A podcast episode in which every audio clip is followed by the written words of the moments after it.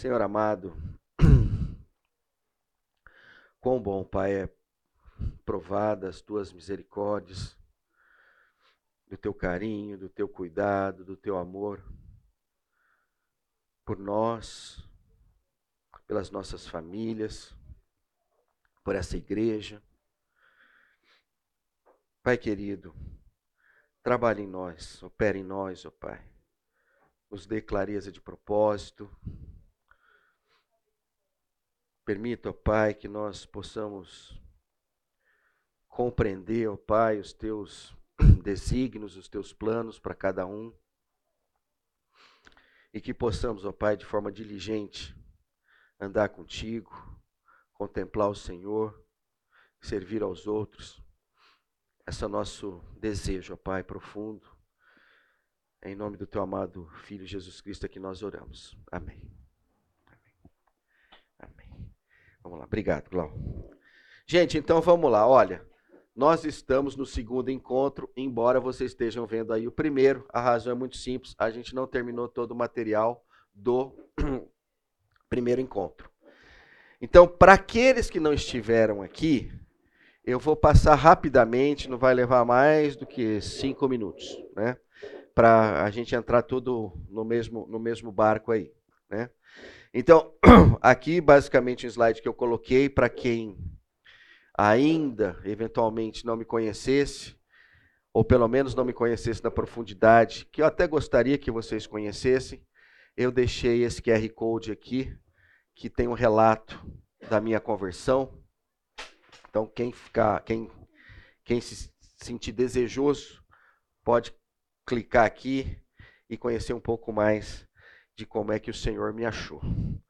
Uh, esse é o livro é, base que nós estamos utilizando para esses estudos. Se chama A Vida que Buscamos. O autor é Andy Crouch. É, quem teve em outras aulas, tudo bom, João? Como é que a senhora está? Tudo bem? É, a gente já ministrou a, a alguns, a, alguns encontros aqui, baseado em outros livros dele. Esse aqui é o foco principalmente é, em como recuperar ou como eventualmente até construir relacionamentos relevantes dentro desse mundo tecnológico que nós vivemos hoje.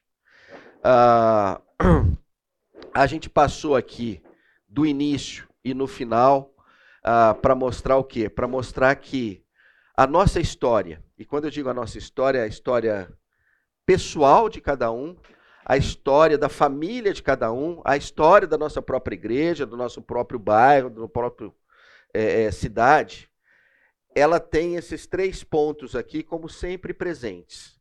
A história, ela é do começo ao fim relacional. Ela nunca se trata de um indivíduo apenas, ela se trata de relações. Né? Ela é coletiva, portanto. Né? E ela também é causal, ou seja, dependendo do que nós vamos fazer, alguma coisa vai acontecer, dependendo do que a gente venha fazer, outras coisas vão acontecer. Então, dentro desse contexto aqui, a gente procurou mostrar o seguinte: olha, esse, é, esse aspecto da história de ser relacional, coletivo e causal começa desde que nós nascemos. Então, desde uma mãe e um filho que estão procurando se reconhecer lá no, no, no comecinho, nos seus primeiros dias, eventualmente até antes mesmo, no, no, dentro do ventre da mãe, esse processo de reconhecimento, ele acaba avançando, aí a gente já deu um pulo na história, né? E talvez vocês aqui tenham fotos similares a essas aqui já, né? Ah, e se olhar com muito carinho, Cada um de nós começou lá do lado esquerdo, esse menininho de cabelinho espetado. Um dia foi a gente, né? E alguns de nós hoje já somos esse velho aqui de chapéuzinho. A gente migrou da ponta para o centro e tal. E a nossa história é um pouco isso: é migrar lá da ponta, né? Uma criança, até chegar no centro, né? E estar tá rodeado por uma família. Né? Alguns têm o privilégio de ter famílias ah, é, grandes como essa que está aqui, outros nem tanto. Alguns têm famílias juntas, outros têm famílias mais distantes e tal. Mas o fato é o seguinte, é que a gente acaba muitas vezes nos reconhecendo nas nossas famílias. Né? E aí a gente pode olhar com muito carinho o seguinte: a nossa igreja, ela tem o propósito de ser a nossa família. Né? E é sobre isso que a gente vai estar falando é, nessa primeira parte. Uh, aqui eu vou passar. Esse experimento aqui, quem não viu, deveria ver. É chocante, a gente fica irritado com a mãe. Se vocês ficarem curiosos, veem depois, podem ver depois, mas o ponto é o seguinte: quando nós quando nós não somos reconhecidos, né, como nós não, como, quando nós não somos vistos, brotam em nós uma série de sensações. Então, a gente procurou elencar três delas aqui: ansiedade, irritabilidade e desconforto. Né? Essas três sensações, elas são extremamente presentes, praticamente quando a gente está num ambiente onde nós não somos reconhecidos pelo que nós somos. Né? Ah, e aí a gente procurou, já que a gente está falando de tecnologia, a gente tinha que entrar no assunto de tecnologia para dizer o seguinte: olha, chegou um momento que as máquinas começaram a trabalhar o reconhecimento como algo é, a ser copiado. Né? Então a gente vai ver que hoje as máquinas conseguem reconhecer os nossos rostos, conseguem reconhecer a nossa voz, conseguem reconhecer as nossas intenções, conseguem reconhecer até mesmo as nossas emoções. Então, dentro desse contexto aqui, eu, a gente colocou aqui um, esse é um outro link também de um de um site né? Se você clicar aí, você vai ver que você vai olhar para ele ele vai te dizer, ó, você está alegre, você está triste, você está é, com raiva, você está surpreso, isso, aquilo e tal. É, isso aqui era só para dizer o seguinte, né? É, alguns anos atrás, tudo isso aqui a gente não estava convivendo com isso, né? Então, num período muito curto de tempo, né, as máquinas começaram a trabalhar reconhecimento de uma forma muito intensa e de uma forma que hoje nos pega. Né? Ah, aí nós entramos um pouquinho no chat GPT, esse eu não vou, não vou, não vou trabalhar com vocês, a não ser dizer para vocês que quem não entrou, entre para procurar entender o seguinte, olha, chegou alguém aqui que tem um nível de personalização muito interessante, muito intrigante, né?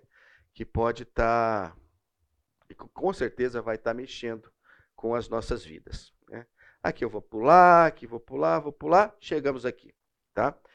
Então, nós aqui, o conteúdo que a gente vai passar depois desse slide já é um conteúdo é, original, no sentido de que quem estava no primeiro encontro não, não tenha visto ainda, tá? Mas eu vou parar aqui para dizer uma coisa que gente, é um termo que a gente vai usar com muita, muita, muita frequência aqui. Né? A gente vai procurar separar personalização de pessoal. Então, aqui a gente está querendo dizer o seguinte: olha, o que é personalizado, na verdade, é feito por máquinas. E o que é pessoal é feito por gente, por ser humano, né? por pessoas. Né? Então, a gente quer mostrar o seguinte: olha, em encontros personalizados, a princípio, você com o seu celular, você com o seu notebook e tal, a gente quer dizer para vocês, a gente queria dizer para vocês o seguinte, olha, esses encontros personalidades, eles são simples. Porque a relação é de você com você mesmo. Então, basicamente, só aparece você, né? E ele é simples também porque ele visa os seus interesses, ele atende às suas prioridades, ele considera as suas preferências e ele se acomoda na sua agenda. Não é à toa que dificilmente a gente briga com o celular. Né? Porque o celular tende a nos atender de uma forma como poucas pessoas nos atendem. Do outro lado, os encontros pessoais, e quando eu falo encontros pessoais, eles até podem, se eu não me engano foi o Marcelo que comentou isso, eles até podem se dar através de máquinas. O que, que eu quero dizer com isso?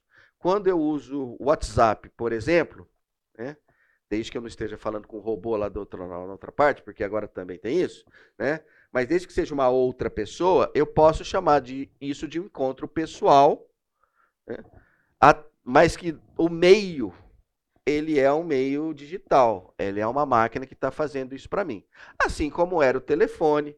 Vocês lembram do telefone? Alguém lembra ainda quando eu chamava telefone? Você puxava assim, fazia assim e tal. Né? É, o ponto é o seguinte: encontros pessoais também pode se dar dessa forma. Mas voltando, os encontros pessoais, eu queria dizer o seguinte: olha, eles são complexos se comparados aos encontros personalizados. Por quê? Porque nos encontros pessoais sempre tem o outro. Ou os outros. Não estou sozinho mais. Há alguém do outro lado. Ou há outras pessoas do outro lado. Então, em sendo assim, o encontro pessoal ele contempla também o interesse do outro. E no encontro pessoal aparece também a prioridade do outro, as preferências do outro, que eventualmente podem não ser as minhas preferências. Né? E eu tenho que me adequar à agenda do outro. Né? Então, dentro desse contexto, só queria fazer essa separação. Quando a gente falar de personalização, a gente está falando assim: olha, é uma máquina que está querendo se parecer gente falando com você. Isso é um encontro personalizado. O encontro pessoal, olha, de fato, lá na ponta tem um ser humano. Né? Ah, então, isso aqui é só para diferenciar. É fato que eu já estou fazendo um certo juízo de valor aqui, mas eu não vou carregar nesse juízo de valor por hora. Tá? Só vou dizer o seguinte: existem estas duas coisas, né? a gente sabe. É, é, é difícil discordar disso. Alguém discorda do que está aqui? Difícil, né? Eu acho que tem um certo consenso nisso aqui. Né?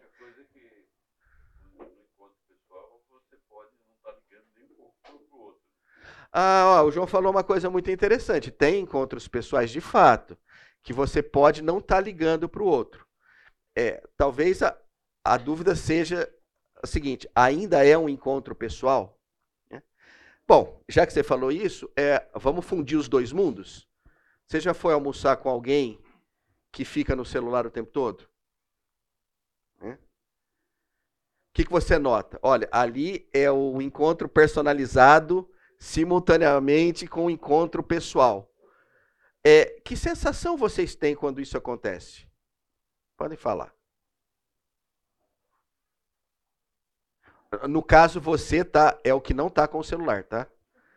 Então, porque se você tiver com o celular, você vai falar assim: "Não, não sinto problema nenhum". É, é, geralmente é assim. Olha só que coisa interessante. Você quer explorar um pouquinho melhor? Rejeição, fala um pouquinho mais. Oi? Desinteresse. Desinteresse. Olha, o senhor não está interessado em estar tá aqui comigo. O que mais? Ra olha, legal isso aí, né? Legal, legal, né? Raiva, né? Oi? Ira, né? Alguém vai dizer que já pegou o celular de alguém e jogou fora, jogou pela janela, então, né? Que mais? Eu vi um dedinho sendo apontado, mas eu vi alguém constrangido, então vou ficar na minha aqui, tá? Eu não quero provocar. Mas o ponto é o seguinte: é, o que o João comentou é um fato. Às vezes, o encontro pessoal, né, a gente não dá a devida atenção Uh, mas volta e meia aparece um encontro personalizado dentro do encontro pessoal e essas sensações são as mais aparecem em todos nós rejeição desinteresse raiva ira decepção né? desejo de ir embora né? desejo de falar alguma coisa mas dependendo de quem é você você não vai falar porque você não quer se indispor mas, enfim, é uma série de situações de extremo desconforto. Tem aquela questão também onde o encontro não é equilibrado. Um uh, nitidamente está pedindo alguma coisa para o outro. Então tem uma relação de poder. Né? Uh, ele, ele é um encontro difícil. E é pessoal. Olha, agora você já sofisticou demais. Vocês entenderam o que ele falou? Não? Ô João, levanta e explica melhor então. Porque eu não vou comentar nada, só isso o comentário já é suficiente. Vai lá. Porque tem muitos encontros pessoais que são desconfortáveis para ambas as pessoas. Um porque sabe que tá, vai ser solicitado de alguma coisa, e o outro tem que pedir alguma coisa. Então tem, uma, tem um forte e um fraco no, na jogada. Né? Então não é um encontro pessoal, mas desagradável, com pouca, uh, até muitas vezes com pouca chance de sucesso. Né?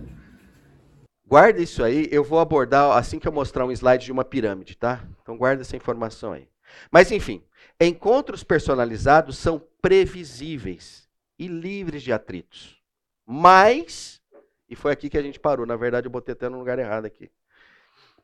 Se a nossa vida né, tiver plena de encontros personalizados, esse é o final da nossa história solidão, vazio.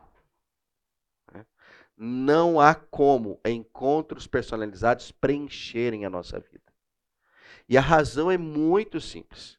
O Senhor não nos concebeu para que nós vivêssemos de encontros personalizados. O Senhor nos concebeu para que nós vivêssemos de encontros pessoais. Por mais complexos que eles sejam por mais desconfortáveis que eles sejam, por mais invasivos que eles sejam. Né? Mas o Senhor nos concebeu para encontros pessoais. O excesso de encontros personalizados nos leva a essa solidão, esse cara aqui, a um vazio profundo, né? a uma perda de propósito. Encontros pessoais, então, podem ser difíceis e decepcionantes, mas ele traz a sensação de que eu não estou sozinho nesse barco.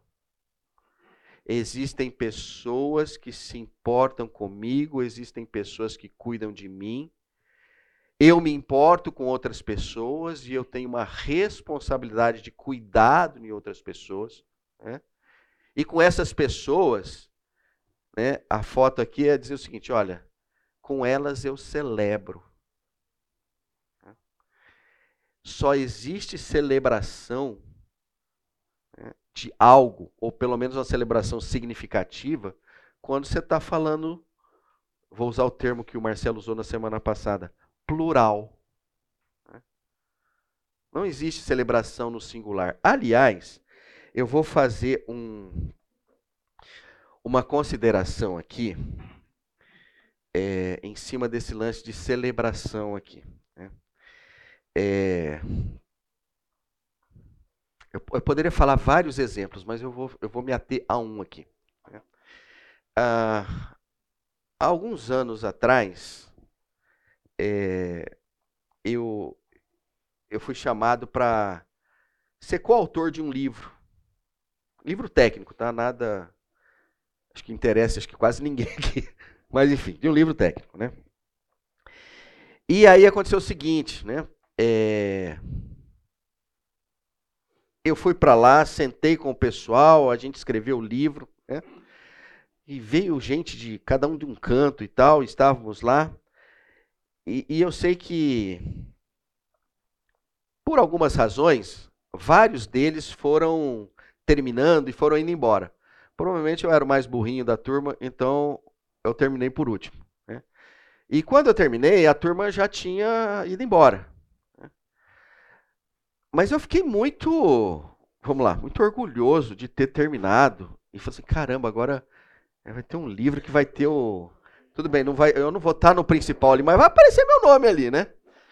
Eu falei assim, eu preciso celebrar isso aqui, né? Mas não tinha mais ninguém. A turma foi embora, né? Eu falei, ah, quer saber de uma coisa? Eu vou comemorar mesmo assim. Aí tinha um restaurante no, na cidade lá, que era um dos restaurantes mais chiques da cidade. Eu falei, eu vou botar uma roupa decente, até porque o, o, o restaurante exigia que você fosse de roupa é, é, fina, assim, de terno, pelo menos, e tanto mais. Né? Cara, eu não sei que loucura que me deu na cabeça. Mas eu falei assim, eu vou lá celebrar. Né? Aí me vesti, fui, né? Sentei, o cara, né? Falou, o senhor está esperando alguém, né? Aí já começa o constrangimento, né? Falando, não, não, só eu mesmo e tal. Ah, tá, arrumou uma mesa para mim, sentei e tal. Né? Aí pedi, gente, uma prime rib. Que, olha, eu vou te falar, poucas vezes eu, eu, eu vi na minha vida uma prime rib tão gostosa como essa, né? Fui super bem tratado e tal. Pedi uma taça de vinho, né? Gente, a hora que veio essa prime rib e a hora que veio essa taça de vinho, olha, eu vou te falar, deu vontade de chorar. E eu falei assim, cara, isso aqui, que, Pedro, que maluquice que você fez. Isso aqui, isso aqui não faz nenhum sentido, né? E a razão é muito simples, entendeu? Não há celebração de uma pessoa. Não há, não existe isso, né? Então você pode estar no melhor local do mundo, você pode pedir o melhor prato do mundo, você pode estar com a melhor roupa do mundo, você pode. Mas é o seguinte, sozinho não tem. Né? Sozinho não tem celebração. A celebração ela é por natureza algo coletivo. Né? E isso só vem se eu tenho encontros pessoais. Se os meus encontros são todos personalizados, né, não há possibilidade de eu chegar no momento como esse que está na imagem aqui. Mas vamos lá, agora eu vou voltar, é, eu vou para um ponto aqui que eu vou voltar naquilo que o João colocou. Agora, os encontros pessoais, conforme eu estava dizendo, né, ele tem os seus desconfortos. Né? E aqui eu procurei fazer essa lista, gente, ela não é exaustiva. E pode ser que a sequência que eu coloquei aqui você colocaria de uma outra, numa outra sequência. Então, entenda o seguinte, isso aqui não é para ser regra, é só para servir como uma historinha que eu vou colocar, eu vou contar para vocês dentro dessa sequência. E para complicar, eu vou fazer o seguinte, eu vou começar do 5 e vou para o 1. Tá bom? Ou seja, eu vou começar pela base da pirâmide e vou lá para cima. Tá bom? Então, começando pela base da pirâmide, né? Todo e qualquer encontro pessoal. Aliás, deixa eu só repetir alguma coisa que eu falei lá no primeiro encontro, né? Quando eu digo encontro pessoal, eu não estou dizendo é, aquele encontro de você chegar e falar, Joel, e aí, como é que tá? Tudo bem? Aí o Joel fala, fala, Joel, tudo bem. E a turma lá, tá joia? Isso não é encontro pessoal, tá? Deixa só deixar bem claro isso. Encontro pessoal é provavelmente o que vem depois disto. Né? Então, não confunda né, essa troca de. Como é que chama essas. essas, essas é, mas tem um texto, essas palavras que a gente fala assim, sem, sem pensar muito. Como é que chama? Oi? Papo meteoro, não, não, não é. Bom, mas enfim, né? É, é, essa, essas trocas de informação, que quando eu pergunto como é que está lá, a última coisa que eu quero ouvir é ele me dizer como é que está, entendeu?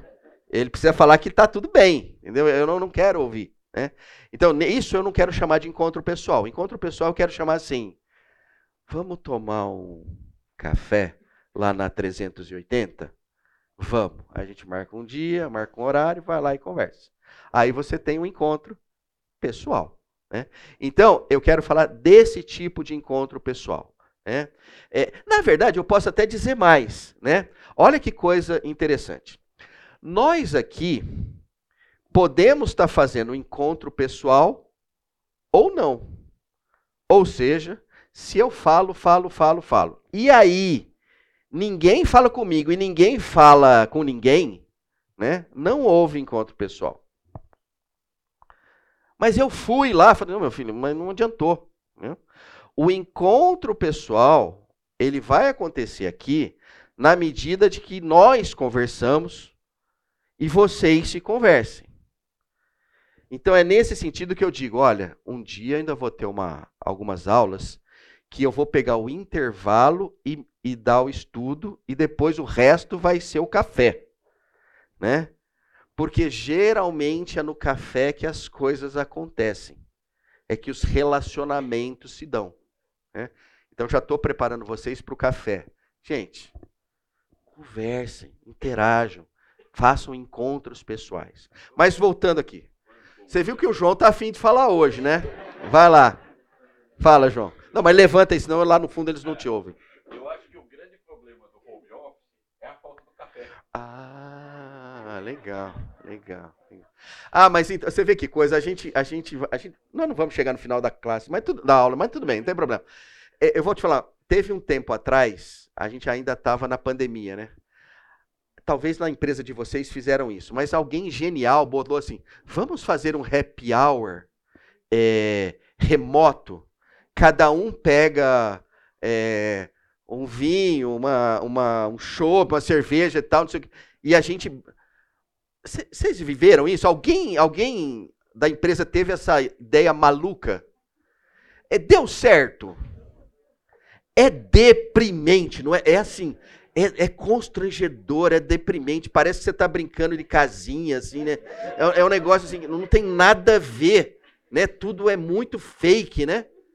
É, então não funciona, é um negócio que precisa ser no, no raiz, né? Mas enfim, Voltando, ao, voltando aqui à pirâmide. Então, o primeiro ponto, e aproveitando tudo isso que nós falamos, é o seguinte: o encontro pessoal ele parte do princípio de que você tem disponibilidade, ou disposição, melhor dizendo, para estar vulnerável. Se você se fecha,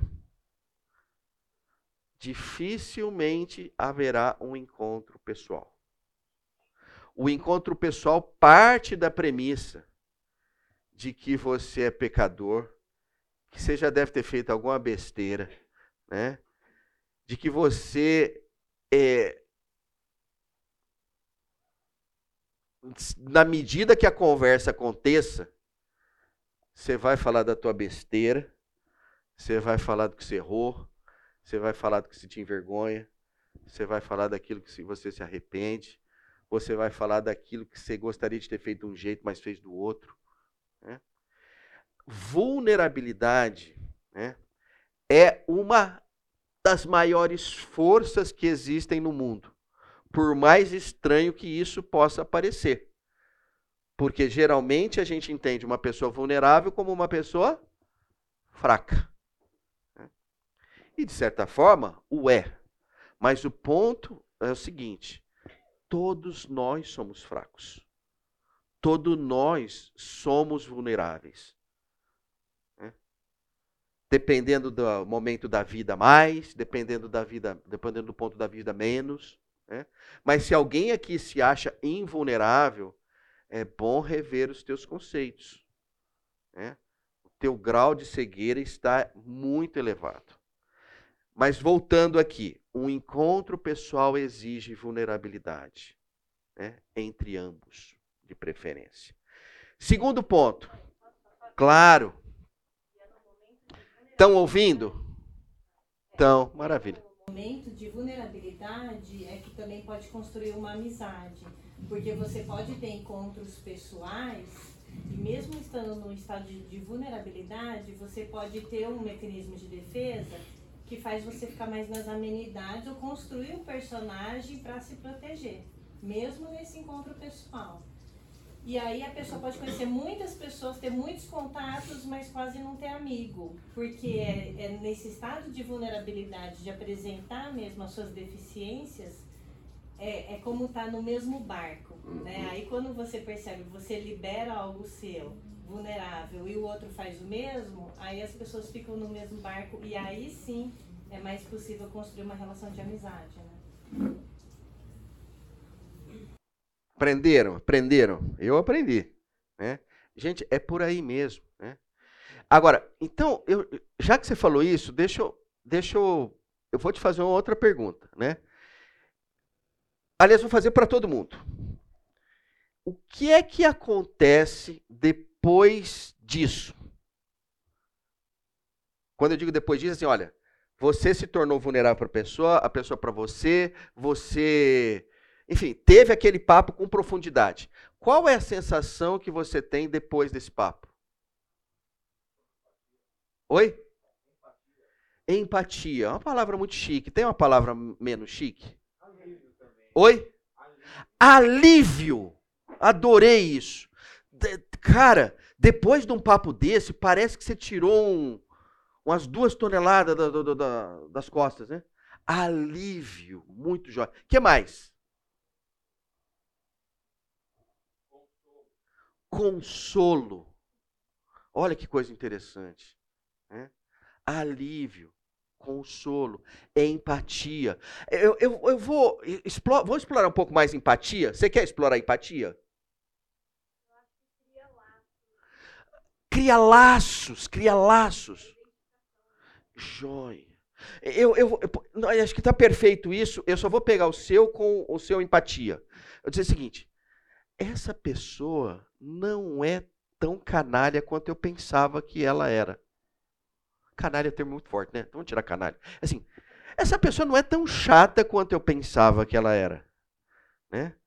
Quando, quando você dá espaço para isso, pode olhar. É, é, sempre acontece isso. Às vezes você tem uma imagem da pessoa, a imagem não é das mais positivas. Pô, uma pessoa meio, meio cheia dos, dos, dos quer-quer, mas uma pessoa meio complicada, meio, nossa, eu não, não curto muito a forma dela andar, a forma dela falar. Forma... No que você bate o encontro pessoal e que chega nesse nível aí, você fala assim: pois a danada é melhor do que eu pensava. Entendeu? Porque, na verdade, é o seguinte: todo mundo que se mostra vulnerável, você se atrai. É, é uma coisa engraçada. Você fala: caramba. Até porque há uma identificação.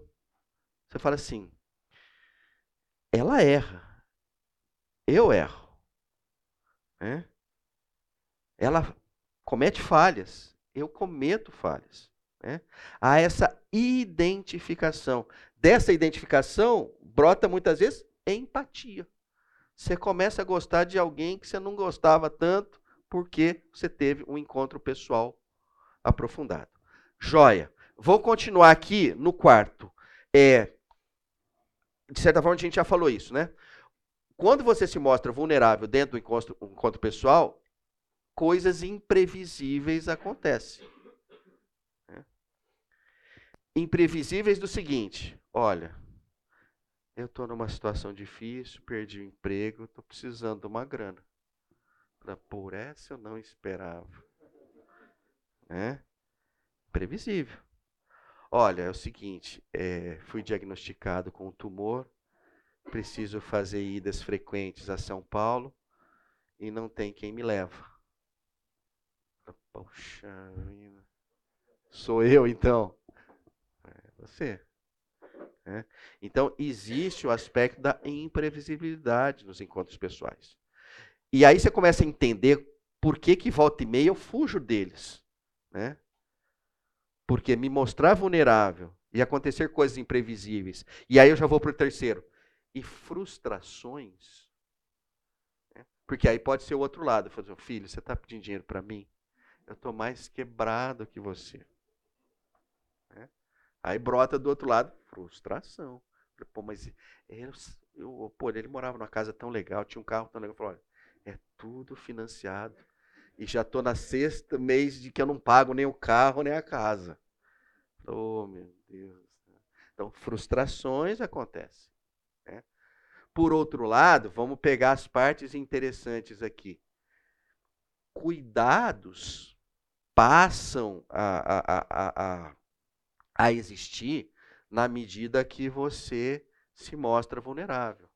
Não, eu vou cuidar de você. Quantas vezes você precisa ir lá fazer a tua quimioterapia, tal, olha, vão ser seis semanas, assim, assada, de segunda, tal, papapá.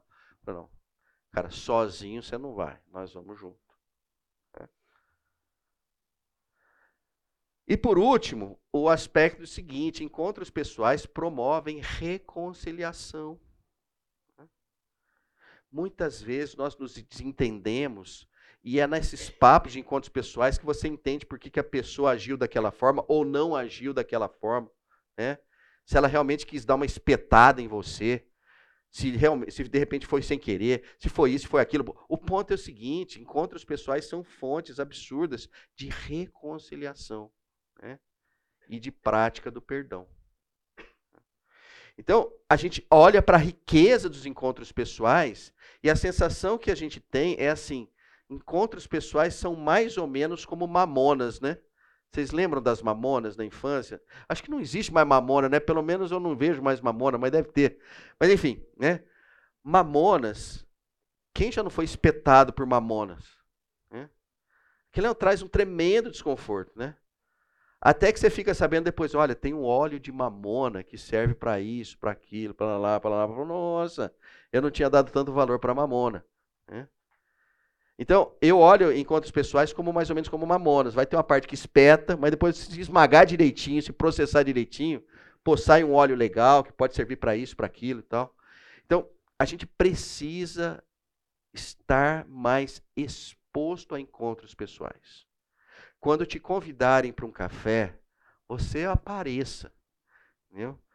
Agora vai ter o um intervalo, não vai? Daqui quatro minutos não vai para o banheiro e fica, fecha a porta e fica lá e espera dar o sino e volta. Não faça isso não. Entendeu? Não é legal. Converse com as pessoas. Mas, Pedro, você não está entendendo, eu não conheço ninguém. Fantástico!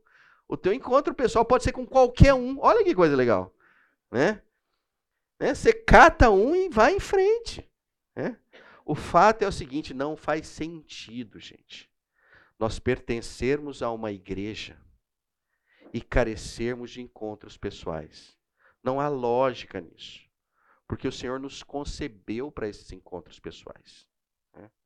Quando o Senhor chega, né, quando, quando, quando o pessoal comenta, falou, Senhor, mas quais são os, os mandamentos e tal, né?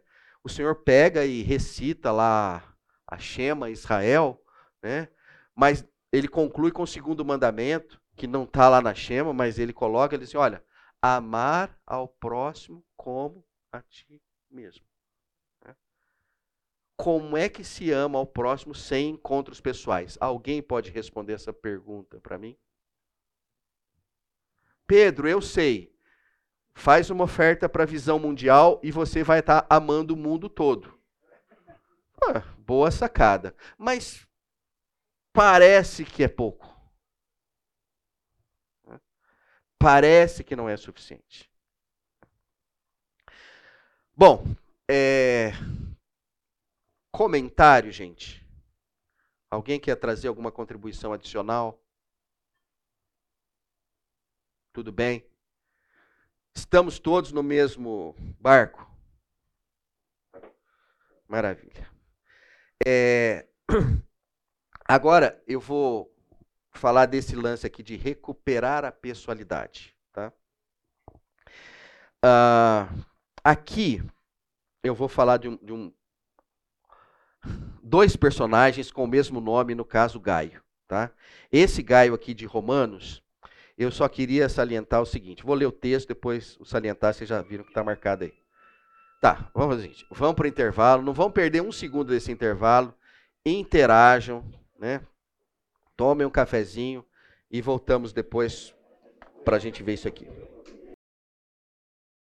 Gente, vamos lá então. É, estamos aqui ó, em recuperando a pessoalidade. Então, estou lá em Romanos 16, 23, onde é dito assim: Gaio, né, Paulo está dizendo lá, Gaio, cuja hospitalidade eu e toda a igreja desfrutamos, envia-lhe saudações. Erasto, administrador da cidade, nosso irmão quarto, enviam saudações. Aqui eu queria só salientar o aspecto de hospitalidade, tá? É... Embora eu não tenha nascido em Campinas, eu confesso que eu me identifico como campineiro, porque eu estou aqui faz tempo. Né? E se por um lado é, eu, eu, eu acho legal quando fala assim, nossa, você mora numa cidade tecnológica, nossa, é, é, sua cidade é demais e tal. Vocês ouvem isso, né? O pessoal fala bem da nossa cidade, né? É,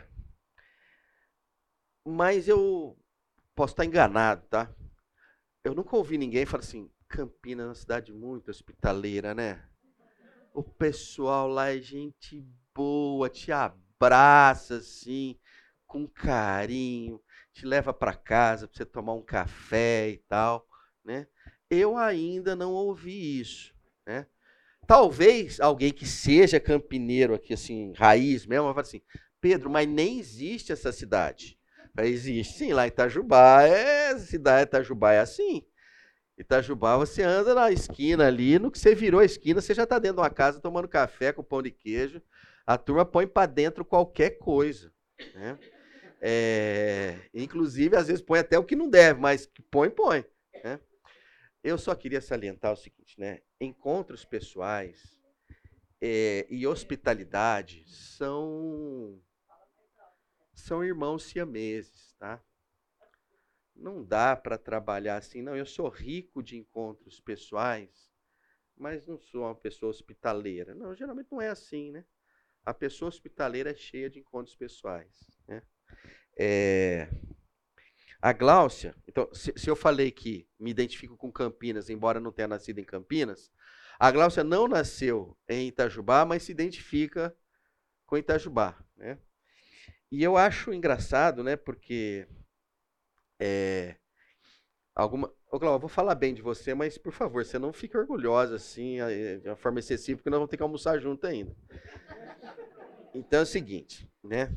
eu acho muito legal que às vezes eu ouço de algumas meninas e tal, assim, nossa, eu preciso ir lá na sua casa. Mas assim, nunca quer me ver, né?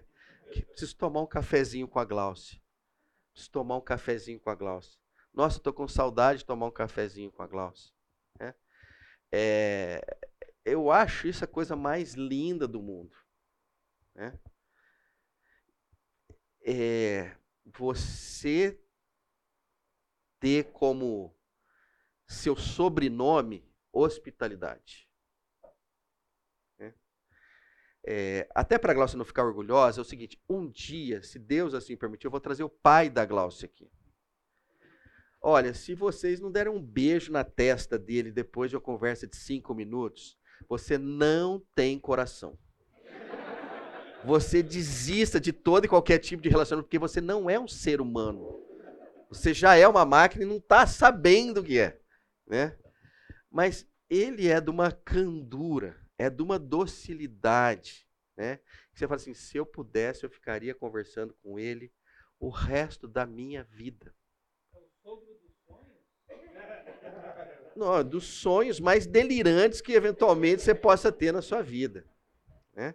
Vou até abrir um outro, um outro parênteses que eu não ia abrir, não. Né? É, hoje em dia, eu vou, quando a gente vai para Itajubá, aliás, vamos dia 20, qualquer coisa, né, 22, né, então. É, é sábado, né? Domingo a gente vai estar tá aqui, então fiquem tranquilos, pode aparecer aqui que nós vamos estar tá aqui. Mas no sábado nós vamos estar tá lá, né? É a coisa mais linda do mundo que teve uma vez que eu dei uma cutucada nele e no sábado pela, num sábado pela manhã, já faz uns três, quatro anos atrás, né? Eu, eu, o nome dele é Seu Deutri. Eu falei o nome? Não Deutri, tá? D-E-L-T-R-Y. É um nome simplesinho, né? Dizer, seu Deutri, vamos dar uma voltinha de carro, né? No sábado pela manhã, enquanto a, as meninas ficam ali é, em casa, conversando, cozinhando e tudo mais, né? Ele falou, ah, vamos sim. Aí ele, a primeira coisa que eu acho linda, assim, ele veste com roupa de, sair mesmo, né? Isso é muito lindo, né? Eu acho legal, porque eu não. Cara, do jeito que eu tô, eu saio. Eu acho muito feio. Esse negócio é indecente. Ele não, ele põe a roupinha, ele fica bonitinho assim, né? E ele vai e tal, e com a garrafinha d'água, aquele inseparável dele assim. Pedro, vamos. Né? Falei, onde nós vamos? Aí ele falou assim: vamos em São João hoje? Aí eu falei, vamos. Né? Então, São João, só para vocês terem uma ideia, assim, é um vilarejo de Itajubá. Né? Aí che... esse foi um deles, tá? Eu tenho um monte de história para contar, então ainda preciso escrever essas histórias, né? Aí chegamos lá em São João, ele falou assim: olha, a gente está vindo aqui porque a minha mãe nasceu aqui. E há muito tempo que eu não vou lá. Provavelmente nós não vamos conhecer ninguém e tal, mas eu queria relembrar Aí pegamos e tal. Parte da estrada vai de asfalto. Chega uma hora e é terra pura mesmo. E aí vai, vai, vai, sobe, desce e tal. Aí chega lá na cidade. Quer dizer, cidade, não. É uma, é uma rua, né, de uns 800 metros e acabou tudo, né? E, e aí ele vai contando as histórias. Ah, aconteceu isso, assim, assado. Pedro, ali é a igreja presbiteriana. Essa igreja já tem 200 e tralalá de anos, não sei o que lá, papapá, papapá, papapá, papapá. Aqui que aconteceu isso. E aí ele vai contando as histórias. Pá, pá, pá, pá. Eu adoro histórias. Você quer me atrair, conta uma história. Eu, eu paro para ouvir qualquer história. Eu sou fã de história. Aí ele vai contar a história. Aí eu falei, Silvio mas vamos parar em algum lugar aqui. Vai que o senhor conhece alguém. Né? Ele falou, Pedro, na minha idade, ele já tem quantos anos, Glau? 82, né? 82. Ele falou, ah, já deve ter morrido tudo e tal, não sei o quê, papapá. Aí insisti com ele e tinha uma vendinha. Né? Falei, vamos entrar nessa vendinha aqui? Ele falou, ah, na minha época não, não tinha essa vendinha. Falei, Aí entramos lá, né? Aí chegamos e tal, começamos a bater um papo. Enfim, para resumir a conversa, o cara que estava lá na outra ponta falou assim: O meu pai falava do senhor. Há muito tempo que o senhor não vem aqui. O meu pai está aqui, né? Eu vou chamar o meu pai. Aí chama o pai. Aí abraça. Enfim, de novo, para resumir a conversa, coisa que eu não estou resumindo, é o seguinte: passou uns 40 minutos, não cabia uma alma na vendinha tava, mas assim, o cara, uma, uma tremenda de uma celebração, assim, né? Eu olhei para aquilo e falei assim, cara, isso é muito chique, né? Isso é um negócio muito legal. Até apareceu uma senhora bem velhinha, falou assim, olha, o cemitério fica ali. Olha, olha, olha as conversas. Eu acho sensacional. O cemitério fica ali. Pronto, já está recomendando. Ele, ele, ele, né? né? Ele falou assim: o cemitério está aqui nós reformamos os túmulos da sua família. Né? Ah, é, e tal, não sei o quê. É, aí começou a falar de quem estava lá no cemitério, que era da família dele. Agora estou na dúvida se a Winifred, que era mãe dele, estava lá. Acho que estava, né? É a sua mãe está enterrada aqui e tal, não sei o quê. Gente, eu olho para isso e eu falo assim, cara, isso é tudo que eu espero na vida, entendeu? É, pessoas sendo pessoas, né? sem nenhuma expectativa de interesse, de uma querer isso ou aquilo, mas simplesmente compartilhando a vida. Né? Bom, de lá para cá já fizemos mais umas cinco ou seis dessas viagens, então uma mais legal que a outra, que eu não vou entrar aqui. Mas isso tudo só para dizer o seguinte, gente. Vamos trabalhar em hospitalidade. Já pensou que lindo daqui uns 20 anos? Falei, Campinas? Nossa! Tem uma turma de uma igreja lá de Barão de Geraldo. Nossa, me botaram para dentro, me beijaram, levaram para minha casa. Cara, aquilo lá é sensacional, né? Gente, é, vamos lá, vamos entrar nessa escola. Entendeu? A nossa objetividade, ela nos ajuda em muitas coisas. Mas definitivamente ela não nos ajuda em aprofundar relacionamentos. Né? Nós estamos muito acostumados. Olha, preciso de tal coisa, fala com fulano. Preciso disso, fala com ciclano. Olha, eu vim aqui porque fulano disse. Então, a gente trabalha um contexto de de precisar, o que é sensacional, acho maravilhoso, não percamos isso, né? Mas vamos ter mais relacionamento nonsense, entendeu? Quando eu digo nonsense, assim, ó, é, não precisa concluir nada, não precisa acabar nada, ninguém precisa pedir nada, ninguém precisa dar nada. É simplesmente pelo fato, e aí eu vou entrar um pouco mais para frente, no aspecto de contemplar o outro. Mas eu vou falar mais disso para frente. Vamos terminar aqui. Ah, é, isso aqui eu achei muito interessante porque eu vou usar o gancho para terminar o material do primeiro encontro. Gaio era o que na sociedade romana se chamava de pater familias. Né? Então, o que era um pater familias? Né? Ele exercia um poder quase absoluto sobre os filhos, mulher, clientes e escravos e o domínio sobre o patrimônio e o território. Ele era o chefe, o juiz e o sacerdote. até a época clássica, o Estado não interferia, senão de forma esporádica, na família e sua jurisdição era paralela à jurisdição doméstica. Olha que coisa engraçada. Então, a gente vai olhar para o Estado romano quando ele foi concebido, nem todos tinham os mesmos, é, nem, nem todos tinham uma relação formal com o Estado. O Estado tinha uma relação formal com esse pater família. Quem estava embaixo dele não procurava o Estado, procurava o pater famílias. Se fosse procurar o Estado, o Estado fazia assim, eu nem te reconheço como um cidadão romano, mas eu reconheço quem é o seu pater família. Ó, meu pater família é Gaio. Ah, Gaio eu reconheço. Então, qualquer problema que você tinha, qualquer necessidade que você tinha, qualquer, qualquer coisa, olha, o pater família resolve o seu problema.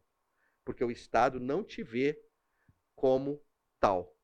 E isso mesmo quando os filhos casavam. Então, o filho casou, não mudou nada. O pater família continua sendo ou o pai, ou no caso, o sogro da mulher e tal. Só mudava o pater família, vocês sabem quando, né? Quando ele batesse as botas, né? Aí geralmente assumia o primogênito e ele ia ser o pater família daquela turma lá. Eu olhei para isso, eu falei assim, cara, que coisa legal, né, que era esse negócio aqui, né? Meio discriminatório, é verdade, mas é assim, é alguém cuidando de em todas as esferas de um grupo. E aí, é... Eu vou voltar nisso aqui. E aí eu lembrei disso aqui. É... Isso aqui, gente, não tem ninguém é... na foto que está aqui, né? Quer dizer, além de mim e da Glaucia, né? Isso aqui, só para resumir a conversa, que é uma coinonia. Né? É... E e eu fiquei olhando, eu falei, caramba, esse conceito de pater famílias e tal, né? A gente foi modernizando, modernizando, e de certa forma a gente chegou num modelo, pelo menos na nossa igreja, que, é, que nas, na maioria das igrejas, né, que é um conceito de grupos pequenos, que aqui a gente resolve chamar de coinonia, né? Mas eu fico falando, falo, caramba, eu, eu meio que fui um pater família sem saber o que, que era um pater né? Porque quando a gente está num grupo desse aí, entendeu? Tem gente que o dinheiro acaba, tem gente que vem a ter um problema sério de saúde, tem gente que vem a ter, é, enfim, é, dificuldades ele na vida e tal. E essa turma tá junto para o que der e vier. Né? Então, a, a, a experimentação de pertencer a uma, a uma coinonia, né? é algo que enriquece demais esses encontros pessoais que a gente está querendo dizer. Então, a mensagem final que eu dou deste encontro aqui, ou do primeiro encontro, que já avançou o segundo, é: busquem uma coinonia. Busquem um lugar aonde você vai cuidar e ser cuidado. Aonde você vai conhecer e ser conhecido. Eventualmente, alguns desavisados vão achar que falam assim: não, mas eu já vou no culto. Não é incomum, desde que você queira, entrar e sair do culto e não falar com absolutamente ninguém e não ter nenhum encontro pessoal. Né? Espero que tenha encontro pessoal com o Senhor, mas eu estou falando aqui de encontro pessoal com seres humanos semelhantes, semelhantes. Aqui a gente já melhora um pouquinho, mas não chega no nível da coinonia. Alguns, na hora que terminar os cinco encontros, falam, nossa, conheço mais essa pessoa do que eu conhecia antes. Né? Mas, eventualmente, alguns aqui vão entrar sem, me, sem eu conhecer, vão sair, eu vou continuar não conhecendo. Né? Agora, se você olhar o contexto da coinonia, não existe nenhuma possibilidade de você ser invisível numa coinonia. Pode olhar e falar, não, eu estou naquela coinonia, mas ninguém me conhece. Falei, cara, você usa a capa da invisibilidade, então, cara. Se tem alguma coisa aí, me empresta aí que eu me interessei. Né? Não tem como. Né? Não estou dizendo que é o ambiente perfeito. Mas eu estou dizendo o seguinte: é neste tipo de ambiente que os encontros pessoais florescem. Né? Pedro, eu não tenho isso aqui, mas eu tenho tal coisa. Pergunta é: funciona? Funciona. Está fechado. Né? Eu só estou falando de coinonias porque né, é, é, eu, eu, vejo assim a, a tensão no semblante do Wagner, né? Porque assim, ele, ele quer o seguinte, eu quero mais coinonia, eu quero mais coinonia, eu quero mais coinonia, eu quero... Ele só pensa nisso, ele manhã, tarde e noite, a única coisa que ele pensa é assim, vamos dividir as coinonias, vamos criar outra coinonia, né? É, é, tem uma chatice dentro dele, todo mundo tem que admitir isso, né? Por outro lado, é o seguinte, cara, tem muito valor no que ele está falando. Eu falei, olha, é o seguinte, nós não vamos, como igreja, ter relacionamentos pessoais em muitos dos outros programas que a gente tem. Né? Mas na cornonia nós teremos isso. Então, é, é essa é, é uma recomendação. Me junto ao Wagner para dizer o seguinte: pareçam lá, vivam lá, desfrutem, né? se entreguem a grupos como esse aqui. Outra coisa que ah, é legal, vamos falar assim, dessa nossa coinonia no passado aqui, né? Ah, e aliás, eu vou falar da coinonia que eu tive. Ah, peraí, eu preciso falar isso. É, o, o, eu tive na coinonia, a convite do, do Fabrício, é a coinonia do Efraim. Quem, quem, que participa? Vamos ver, deve ter mais gente, mas quem participa da coinonia do Efraim? Não, não tem ninguém aqui? Nossa, não tem ninguém. Mas no, na aula passada tinha três pessoas, mas não vieram hoje. Mas tudo bem. É, o Fabrício falou assim: Pedro, a gente vai fazer o fechamento de uns estudos e queria que você fosse lá. Né? Aí eu falei assim: mas, mas ô, Fabrício, mas o é, que, que, tem a ver esse estudo com. Olha como é que as coisas são legais. A verdade é assim: o reino é muito lindo, né? Acontece tanta coisa que você não fica nem sabendo, né?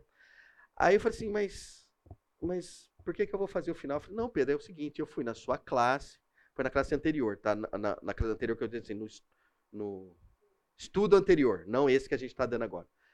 E eu gostei tanto do livro que a gente comprou, é, que, que, a gente, que eu comprei o, a marca do cristão e a gente estudou o semestre inteiro o livro que você recomendou. Eu falei, nossa, mas devia ter sabido, ficar sabendo. Não, não, mas então. E agora a gente queria fechar com você.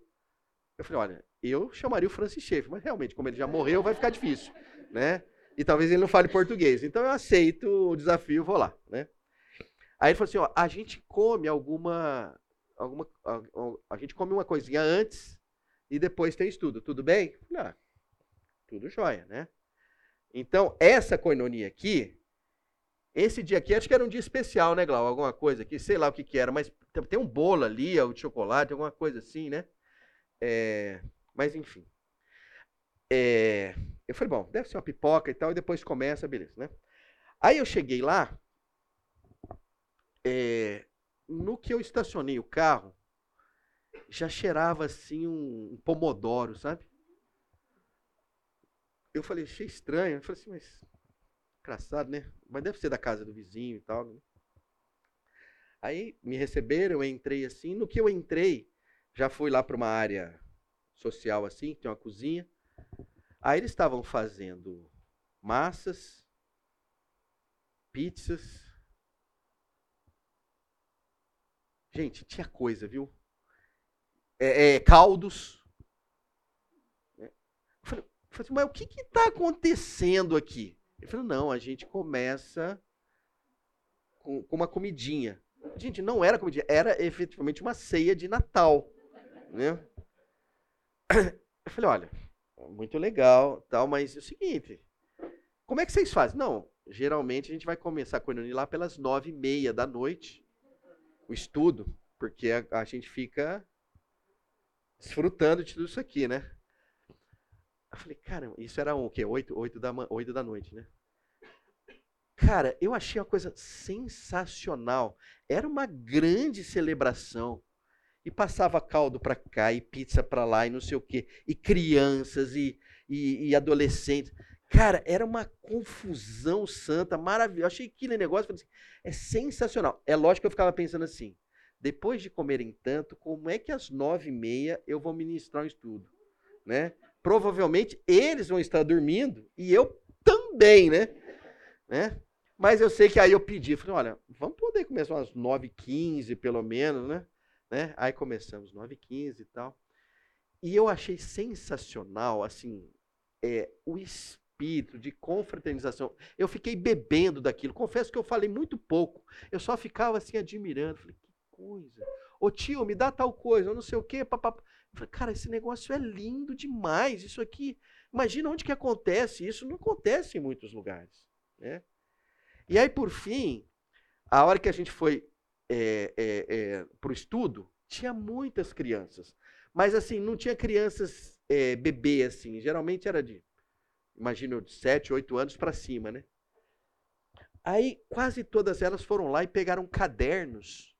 E com. Eu falei assim, gente, eu estou no céu. Será que isso aqui já é o. Já é o céu? Pegaram e sentaram à minha volta aqui, porque. Eu falei, gente, mas espera aí, o estudo eu vou dar Falei, não, você vai dar para todo mundo aqui. Falei, meu amigo, mas será que eu falo linguagem de criança de 7 anos, 8 anos? Eu acho que eu não. Né? Eu falei, bom, então vamos amoldar aqui. Eu sei que é o seguinte: terminamos, era o quê? Umas 11 horas da noite, cheguei em casa. Acho que eu não consigo encarar uma cornonia dessa toda semana, né?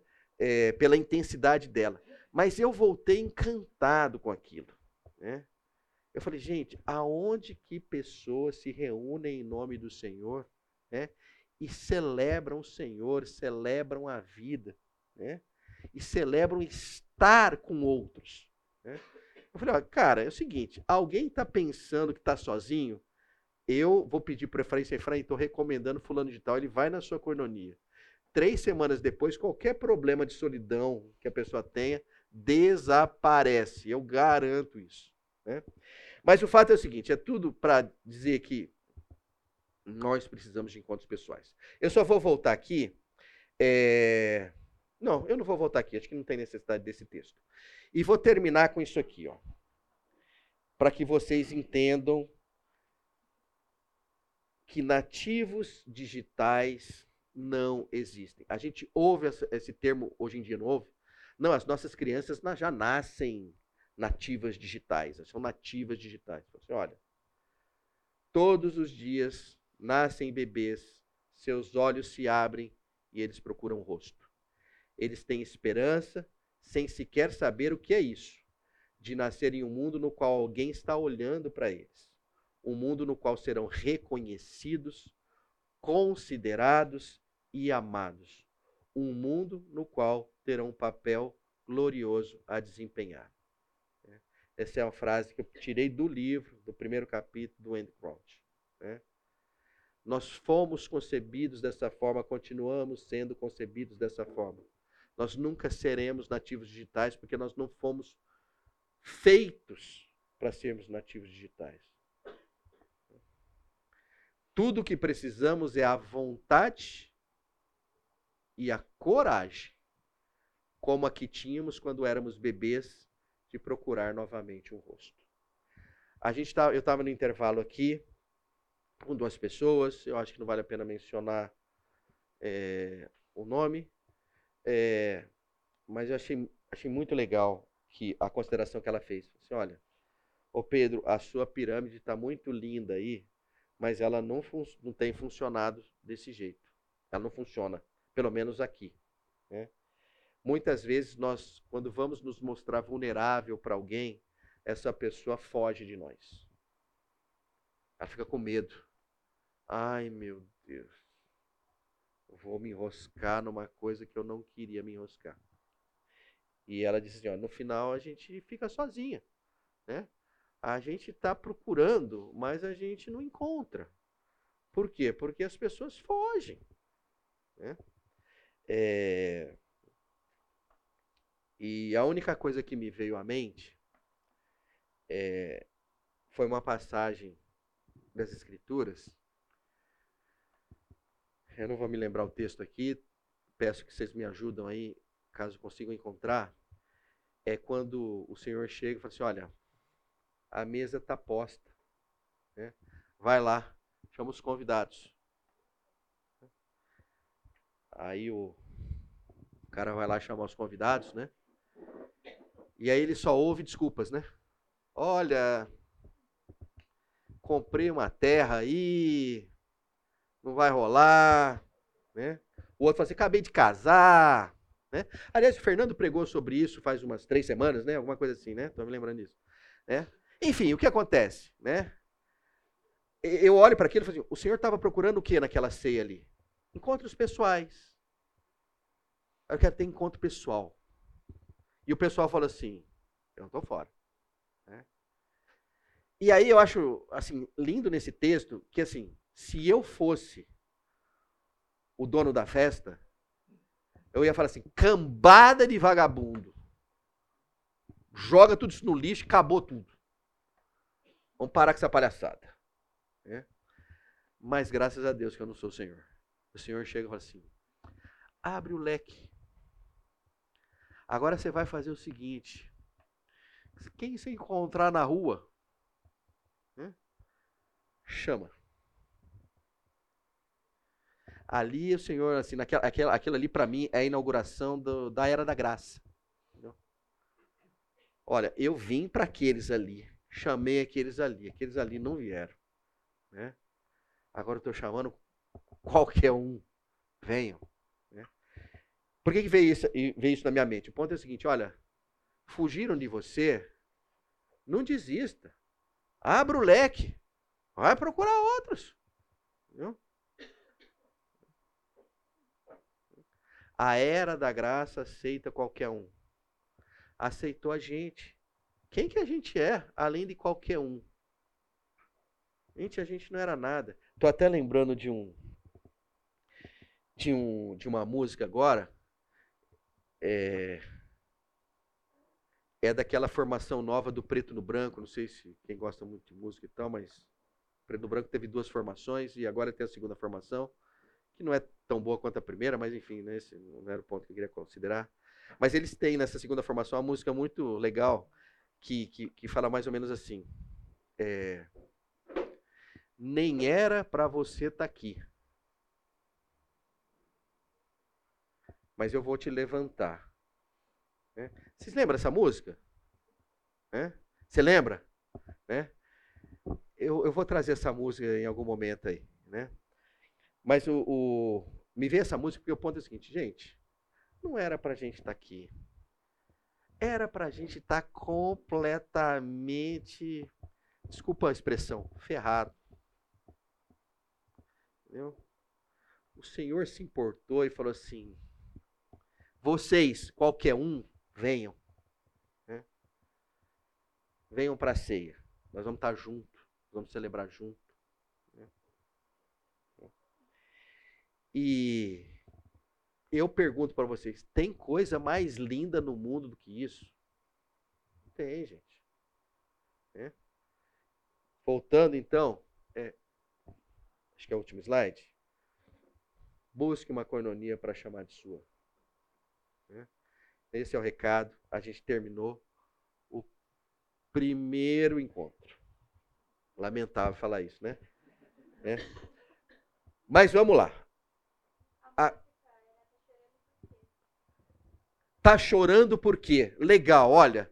Então, ouçam essa música. É música bonita, viu? Você gosta dessa música? Bastante? Ah, eu também. Então somos dois. Ouçam essa música, é muito legal. Né? Tá chorando por quê? Joia. Agora, como disseram que não era para continuar com Itaú.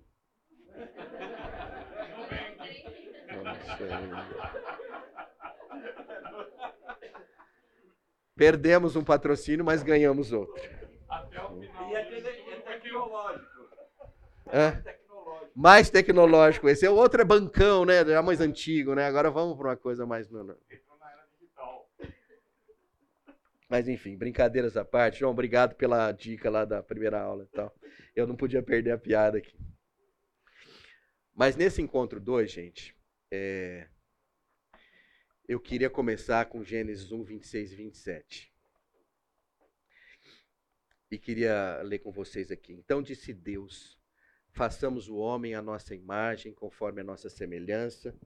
Domine ele sobre os peixes do mar, sobre as aves do céu, sobre os grandes animais de toda a terra e sobre todos os pequenos animais que se movem rente ao chão. Criou Deus o homem à sua imagem, a imagem de Deus o criou, homem e mulher os criou. É, e aqui eu, eu queria. Eu acho que vários de vocês já devem ter ouvido estudos ou lido sobre né, ah, o tempo verbal que aparece no começo do verso 26. Quando é assim, então disse Deus, façamos. É, isso cativa a gente, né? Porque você fala assim, caramba, né? Eu estava esperando ali uma primeira pessoa do singular. E aparece uma primeira pessoa do plural. Façamos. E aí, diversos estudiosos, para não dizer a esmagadora maioria, dizem o seguinte: olha, aqui está havendo um diálogo entre a Trindade: Pai, Filho e Espírito Santo. É? Ou pelo menos dois deles. Para poder dizer assim: façamos o homem à nossa imagem. Alguns diriam assim: não, mas talvez ele esteja falando de, com anjos também. Por que, que a resposta não pode ser anjos? Porque nós não somos a imagem e semelhança de anjos. É?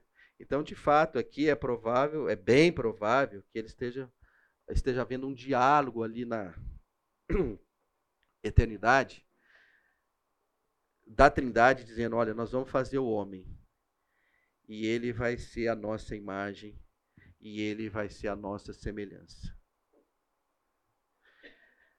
Dentro desse contexto aqui, volta né, o mesmo slide que eu coloquei no primeiro.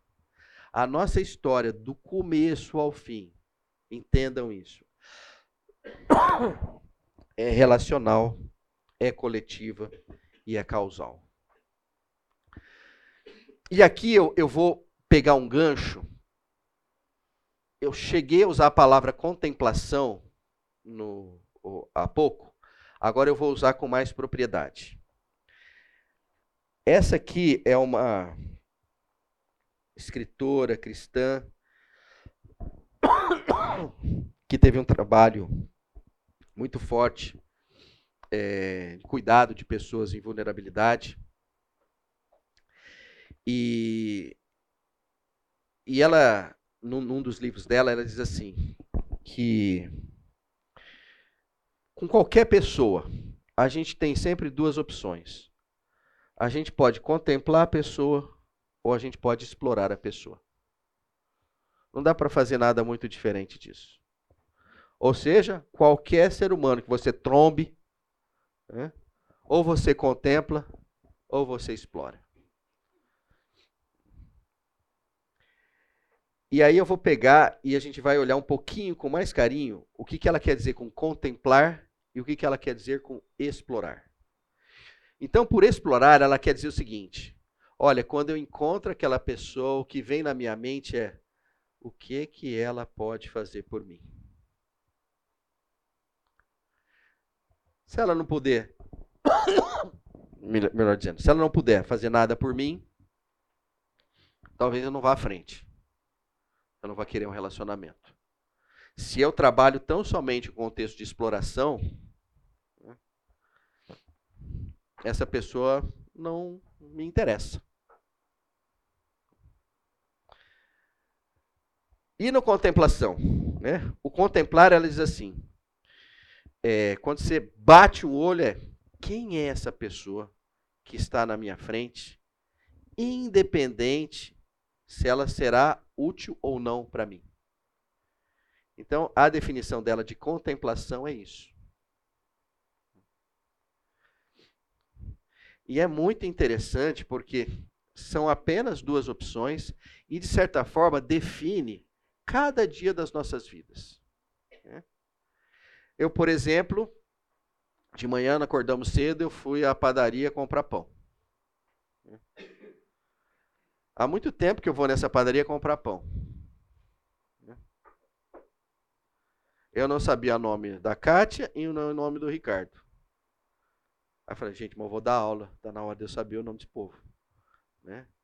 Porque a leitura era muito simples. Eu ia lá explorar. Olha, você faz o pão e você entrega o pão para mim. Né? Eu não preciso saber seu nome, nem o seu nome. Eu só vim aqui trocar o meu cartão, o meu minha grana aqui, meu cartão no bank, né? Pelo, por esse por meia dúzia de pães. Né? Aí eu falei, não, mas não posso fazer isso, né? Aí você vai fazer uma coisa meio estranha, né? Como é que você chama?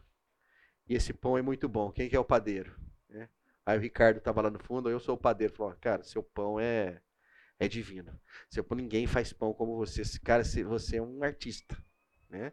E para Kátia, eu falei, Kátia, como é que você consegue botar esse sorriso no teu rosto todo santo dia? E ó que eu, quando eu entro na fila aqui, tem gente mal educada. Né? Então, assim, um exemplo simples para dizer o seguinte, olha, muda. Sai da exploração para um contexto de contemplação. É, tocou, nós vamos parar por aqui. É, então a gente volta no terceiro encontro para entrar mais profundamente nesse contexto de explorar e contemplar. Por hora, fique o seguinte: busquem uma coinonia e não olhem para o outro apenas com o contexto de explorar o outro. Olhem para o outro no contexto de contemplar o outro, saber que ele é tão, que ele é muito parecido contigo e que ele merece ser reconhecido.